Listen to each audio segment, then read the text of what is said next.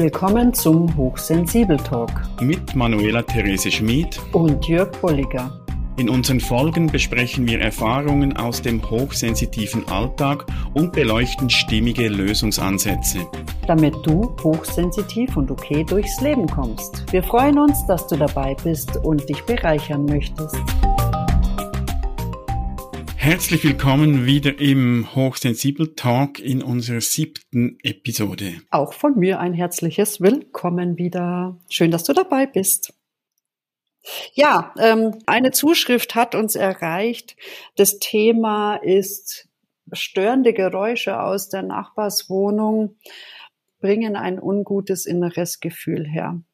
Die Person, die uns geschrieben hat, die wohnt in einer, in einem Mehrfamilienhaus und im, im Haus wohnt jemand, der durch Türen schlagen und äh, lautes Gepolter so starke Geräusche verursacht, dass sich die Person dadurch sogar bedroht fühlt mhm. in seinem eigenen Sein.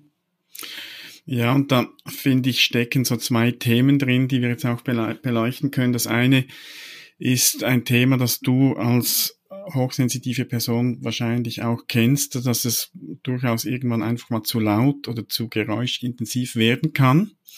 Und das Zweite, und damit beginnen wir jetzt auch, ist so, da wird ja irgendwas angetriggert, möglicherweise. Also da ist ein Türenschlagen und da geht es nicht nur um das Geräusch, sondern das löst so irgendwas in mir aus, weil ich merke, dass das macht Angst. Und das könnte sein, dass da vielleicht in der Vergangenheit irgendwo mal was geschehen ist, das mit Türenschlagen in Verbindung ist, das jetzt so wieder angetriggert wird. Ja, genau. Wenn also in deiner Kindheit oder wenn in dessen Kindheit sich vielleicht das erzieherische Umfeld gekappelt hat, gestritten hat und auf eine Art und Weise, dass es ähm, nicht auf Augenhöhe war, sondern man wollte seinen Emotionen Luft, las, äh, Luft machen und da wurden Türen in Wut geschlagen, dann kann sich ein Kind, das das ja alles gar nicht verstehen kann, sehr bedroht fühlen. Mhm. Was äh, plötzlich sind vielleicht Eltern auch weg, nach so einem Türschlagen. Mhm. Ne? Und das Kind ist komplett alleine.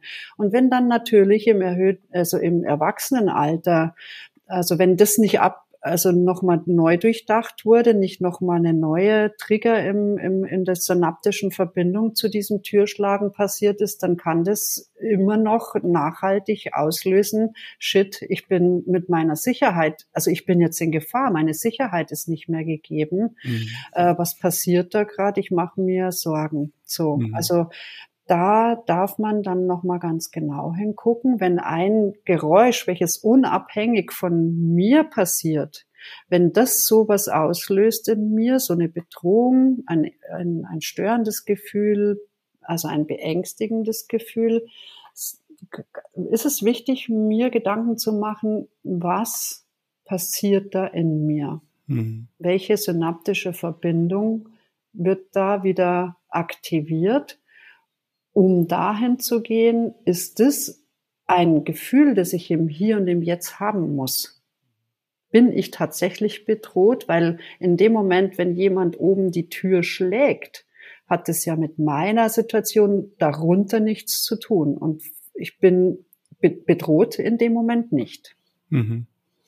Und je früher, dass das, diese Auslöser geschehen ist in der Kindheit, umso weniger werde ich äh, mich bewusst daran erinnern und umso schwieriger wird es das dann auch herauszufinden, ja, was, was war da los und was ist da los in mir. Mhm. Und da braucht es dann wahrscheinlich schon auch mal Hilfe von außen. Also da kannst du wahrscheinlich nicht mehr selbst draufkommen.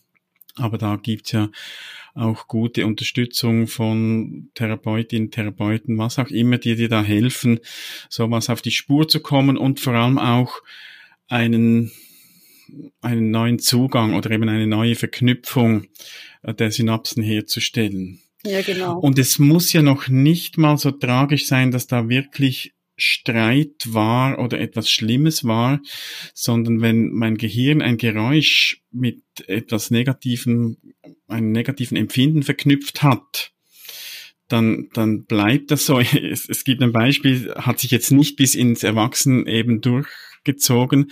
Aber ein Kind meiner Schwester Das war da in der Küche und ich bin reingekommen und in dem Moment, wo ich reingekommen bin, ist eine Flasche umgefallen. Mhm. Hat überhaupt nichts mit mir zu tun gehabt, aber dieses Kind hat ganz lange jedes Mal begonnen zu weinen, wenn ich in Erscheinung getreten bin. Mhm. Das hat dieses unangenehme, erschreckende Geräusch der, der umfallenden äh, Glasflasche mit mir in Verbindung gebracht.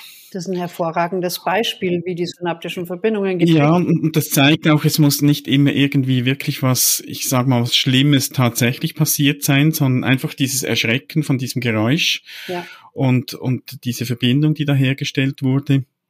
Und da da ist es möglich, das auch wieder zu lösen. Aber ich glaube, da, da braucht es dann wirklich äh, auch die Bereitschaft, mal, mal hinzuschauen und sagen, was ist das? Ja. Und woher also, kommt's? Da habe ich ähm, mir gedacht, dass es ganz gut ist und da ist die, da gibt's Hypnosetherapie, da kommt man relativ zügig auch ans Unterbewusstsein, wo ja dann diese Ver also Verbindungen quasi äh, auch in dem Modus neu angelegt werden können. Mhm. Einmal gefunden und dann eben auch wieder neu angelegt werden können. Also Hypnosetherapie ist da auch und, und diverse andere Therapien, mhm. die das erlauben, dann wieder das zu reframen. Reframen bedeutet, dem Ganzen einen neuen Kontext zu geben.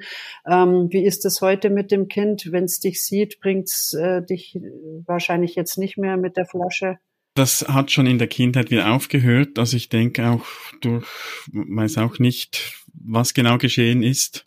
Hast du mal Schokolade mitgebracht vielleicht? ich habe immer, ich habe alles versucht. ja. Irgendwann hat es dann, äh, ja, hat sich das wieder gelöst. Also von daher war es jetzt nicht tragisch, aber ich kann mir schon vorstellen, dass sowas sich auch wirklich äh, bis ins Erwachsenenleben durchzieht. Nicht, dass der immer zu weinen beginnt, sondern dass da eben ein ungutes Gefühl, vielleicht auch nur schon, wenn jemand da ist, der eine gewisse Ähnlichkeit mit mir hat und, und, und diese Person wüsste dann gar nicht, was ist eigentlich los, was, warum habe ich jetzt also diese unangenehmen Gefühle bei diesem Menschen? Ich sehe den zum ersten Mal, der hat mir nichts getan und ist doch eigentlich noch ein guter Typ aber dass sowas natürlich auch, auch mitspielen könnte, dass eben so ein Ereignis mal war und da irgendwas angetriggert wird. Ja, die Endlichkeit. Und ich finde es auch ein hervorragendes Beispiel, dass sich so synaptische Verbindungen auch wieder lösen können, beziehungsweise dass diese überschrieben werden können und dass es nur in Anführungszeichen nur auch ein Geduld äh, haben mhm. darf, dass, dass sich etwas verändern mhm. kann. Ja. Also stetiges Dranbleiben, wenn dir im Erwachsenenalter und wenn diese Verbindungen schon ganz lange andauern, kann es sein, dass es ein bisschen länger als nur ein paar mhm. Wochen dauert, bis sich sowas abgelöst hat. Wichtig ist deine Zuversicht, dass sich das wieder verändern kann und dass du nicht hocken bleibst in dieser Situation, wo du sagst, oh mein Gott, die äh, Türgeräusche des Nachbarn, die dadurch fühle ich mich jetzt bedroht, sondern dass du sagst, hey, das hat mit mir nichts zu tun. Ich mache mich jetzt auf die Suche nach jemand, der mir mich da begleiten kann, dass sich das verändern kann. Mhm, ja. äh, also ohne, dass du da dauerhaft deine Lebensqualität dadurch beeinträchtigen lassen musst. Das ist ja auch die, das Konzept der Transaktionsanalyse und auch mittlerweile Gott sei Dank der Gehirnforschung, die Neuroplastizität des Gehirns, die ist gegeben und du kannst äh, jeden Tag von auch sogar jetzt auf gleich starten, neu fühlen und denken zu wollen. Mhm. Das ist ein Training wie ein Muskel, den man trainiert. Und das mit stetigem Training und dranbleiben ähm, gibt es da Veränderungen mhm. für.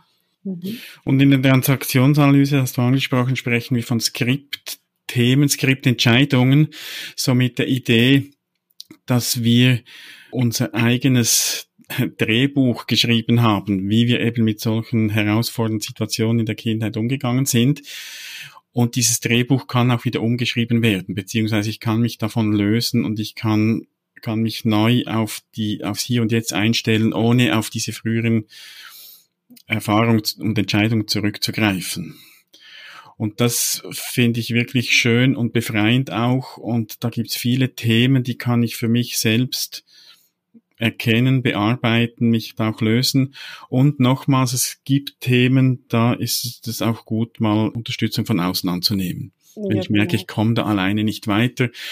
Und das ist, also das habe ich erlebt, das ist wirklich befreiend, ist auch nichts, wo man sich irgendwie schämen müsste, dass ich da jetzt mir Unterstützung hole für gewisse Themen, sondern das ist sehr befreiend und, und letztlich hat es auch wieder damit zu tun mit dem Ich bin okay das ja. ja auch Teil ist unserer Philosophie, auch Teil unseres Buches. Also ich nehme mich ernst und ich ich schaue auch gut zu mir. Und wenn es da wirklich was ist, das mich immer wieder antriggert und ich komme nicht drauf und kann mich nicht davon lösen, dann ist es das Beste, was du tun kannst, dir da Unterstützung zu holen um da eben einen neuen Umgang damit zu finden. Ja, genau. Selbstverantwortung, die haben mhm. wir in unserem Leben. Also wenn wir uns äh, darauf besinnen, wenn uns etwas in Stress versetzt, wir selbst nicht draufkommen, das nicht lösen können, dass wir selbstverantwortlich jemand aufsuchen, der uns begleitet. Also wir gehen ja auch nicht äh, mit dem gebrochenen Bein nicht zum Arzt, mhm. sondern das mhm. lassen wir ja auch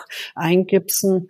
Und ja, und, und dann kommt es natürlich äh, im nächsten Schritt oder vielleicht schafft man das ja sogar auch schon im Vorfeld, äh, wenn mich etwas an Geräuschen stört, ähm, es von einer anderen Perspektive aus zu betrachten, als äh, jetzt werde ich hier nicht berücksichtigt, jetzt trampelt man quasi sinnbildlich sogar mir auf meinem Kopf rum. Das kann ich aus eigener Erfahrung berichten. Ich bin vor einigen Jahren von einem Einfamilienhaus in eine Wohnung gezogen und über mir lebt eine Familie mit Kindern und das war natürlich für mich eine Umstellung.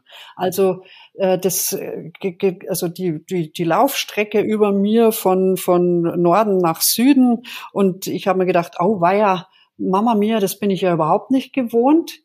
Bin aber dazu übergegangen, dass ich mich nicht störe daran, dass über mir Geräusche stattfinden, sondern im Gegenteil. Ich bin dazu übergegangen, dass ich mir gedacht habe, wie schön ist das denn, wenn diese Kinder morgens aus ihrem Bett springen und voller Freude in den Tag starten mit Yes, ich freue mich mhm. auf mein Leben. Ich laufe mir jetzt erstmal, ich laufe mich mal wach und ähm, habe das irgendwann meinem Nachbarn gesagt, dass ich das, also dass ich die Laufstrecke toll finde. Ich kenne die also von der Küche bis ins Wohnzimmer. Und er sagte, oh, hört man das so laut? Und ich sage ja, und ich freue mich jeden Morgen darüber, weil das mir so viel Lebensfreude selber bringt.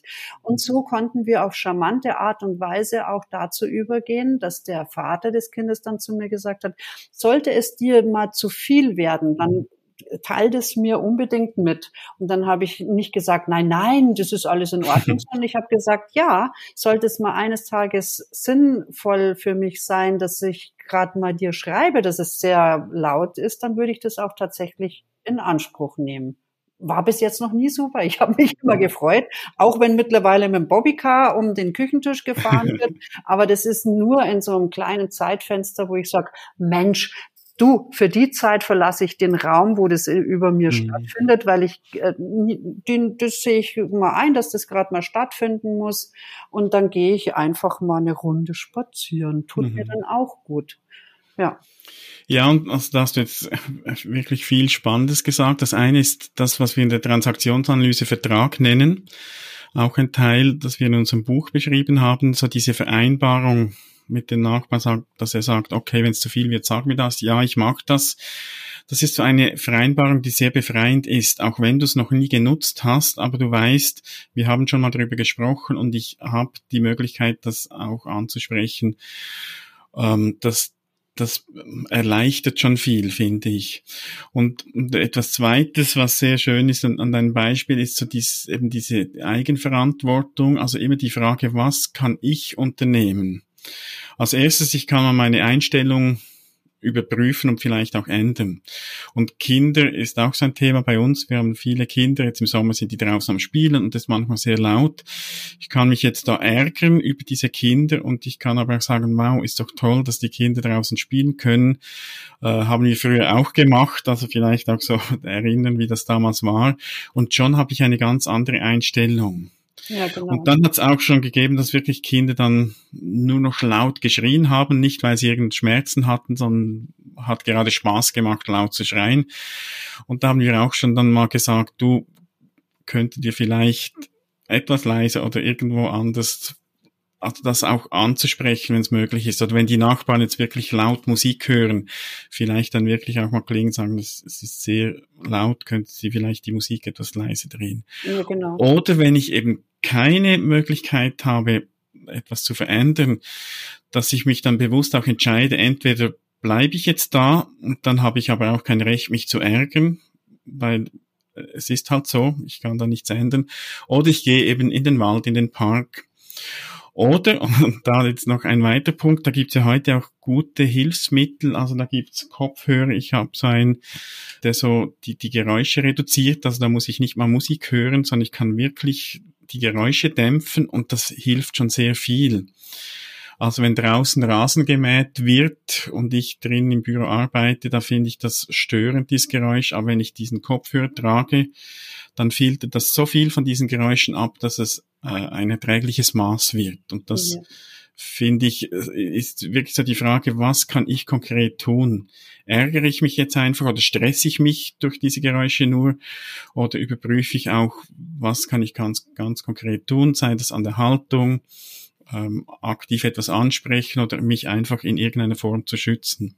Das finde ich auch gut. Also diese Kopfhörer, die kann man ja auch im Büro tragen. Ne? Mhm. Wenn es ein Großraumbüro ist oder ich sitze mit mehreren Personen in einem Raum, wo der eine vielleicht einen anderen Habitus hat, der äh, Geräusche verursacht, mit denen ich nicht kann, kann ich ja tatsächlich dazu übergehen, etwas im Ohr oder auf dem Kopf, also Kopfhörer zu mhm. tragen, dass das ein bisschen dämpft. Also was kann ich tun? Und dann kommt es natürlich tatsächlich auf dieses Wie an. Wie trete ich mit meinem Gegenüber mhm. in Kontakt, dass ich das das Gefühl habe, dass ich gestört bin, dass meine Reize getriggert werden äh, und nicht den anderen von vornherein schon abschießen, du nimmst nicht Rücksicht auf mich, mhm. denn das ist ja oft nicht der Fall. Ja. Der andere denkt vielleicht auch gar nicht in seiner Situation über die ähm, über das über die Situation des anderen mhm. nach. Das ist ja eher wir, die erhöht Neurosensitiven, die diesen Weitblick, Umblick, mhm. Umsicht eher haben als vielleicht ein anderer. Also mhm. die Frage ist, ob wir das auch immer durchgängig haben. Die erhöht Neurosensitiven haben auch äh, Situationen, wo sie nicht an andere denken können oder wollen. Und deswegen in Kontakt gehen, sich äh, zeigen und sagen, bei mir kommt es so an, was könnten wir denn da für eine mhm. Lösung finden? Und auch rechtzeitig in Kontakt gehen. Also das kenne ich auch jetzt aus meiner Erfahrung, dass ich zu lange gewartet habe, mhm. bis der mhm. Stress dann so groß war, dass ich nicht mehr auf eine gute Art und Weise das ansprechen konnte. Also da war ich nicht mehr, ich bin okay, du bist okay, sondern da war es dann, ich bin okay, du bist nicht okay, weil du jetzt Lärm machst und dann kam das auch nicht so gut raus. Ja, also rechtzeitig reagieren, solange ich das auf eine gute Art und Weise machen kann. Oder eben sogar, wie in deinem Beispiel mit den Nachbarn, mal grundsätzlich drüber sprechen, sagen, hör mal, ich ich, äh, bei mir ist so, dass manchmal einfach zu viel wird, ist es für dich okay, wenn ich dich dann anspreche. Dann wird es auch leichter, wenn wirklich mal so eine Situation da ist. Und kann mir vorstellen, dass wir dann auch viel mehr ertragen, weil wir wissen, ich kann es ansprechen. Ja, genau. Und es entsteht nicht mehr so dieser innere Dialog, ach, die macht jetzt das zur falschen Zeit und zu laut und sondern ich weiß, ich habe die Möglichkeit anzusprechen, entscheide mich aber jetzt vielleicht noch zu warten oder eben den Kopfhörer aufzusetzen oder was auch immer. Ja, genau. Also ich finde es auch ganz wichtig, dass wenn wir das Gefühl haben, dass andere gerade nicht auf uns Rücksicht wollen und deswegen vielleicht ein innerer Groll aufkommen kann, dass wir uns immer die Frage stellen, berücksichtige ich mich denn so sehr, wie ich das von anderen erwarte? Ja. Denn wenn ich mich nicht berücksichtige, versuche ich das immer im Außen zu bekommen. Und das bringt keine gute Selbstwirksamkeit, mhm. das mhm. Gefühl für Selbstwirksamkeit nicht mit. Und das ist so ein, ich bin ausgeliefert und kein Mensch will ausgeliefert sein. Also das bringt auch noch Stress mit. Also deshalb immer gucken, was kann ich tun. Und ja, auf jeden Fall immer auch da wieder in Kontakt bleiben mit den Menschen, die äh, da betroffen sind, rechtzeitig Und ja, schreib uns du, wie es äh, wie es dir geht in deinem Umfeld. Bist du vielleicht auch irgendwie angetriggert durch jemand, der in deinem Umfeld ähm, sich befindet, wo du zunächst vielleicht erstmal noch keine Möglichkeit siehst, wie du damit umgehst. Wir werden auch dieses Thema gerne uns mal noch mal annehmen mhm. und Lösungsansätze finden. Ja, genau. Gut, vielen Dank fürs Zuhören, dass du bis zum Ende auch dabei warst. Und wir sind gespannt auf Reaktionen, Themen, Fragen, was auch immer du uns mitteilen möchtest. Schreib uns gerne, wir freuen uns. Gute bis Zeit. Dann. Tschüss. Tschüssi.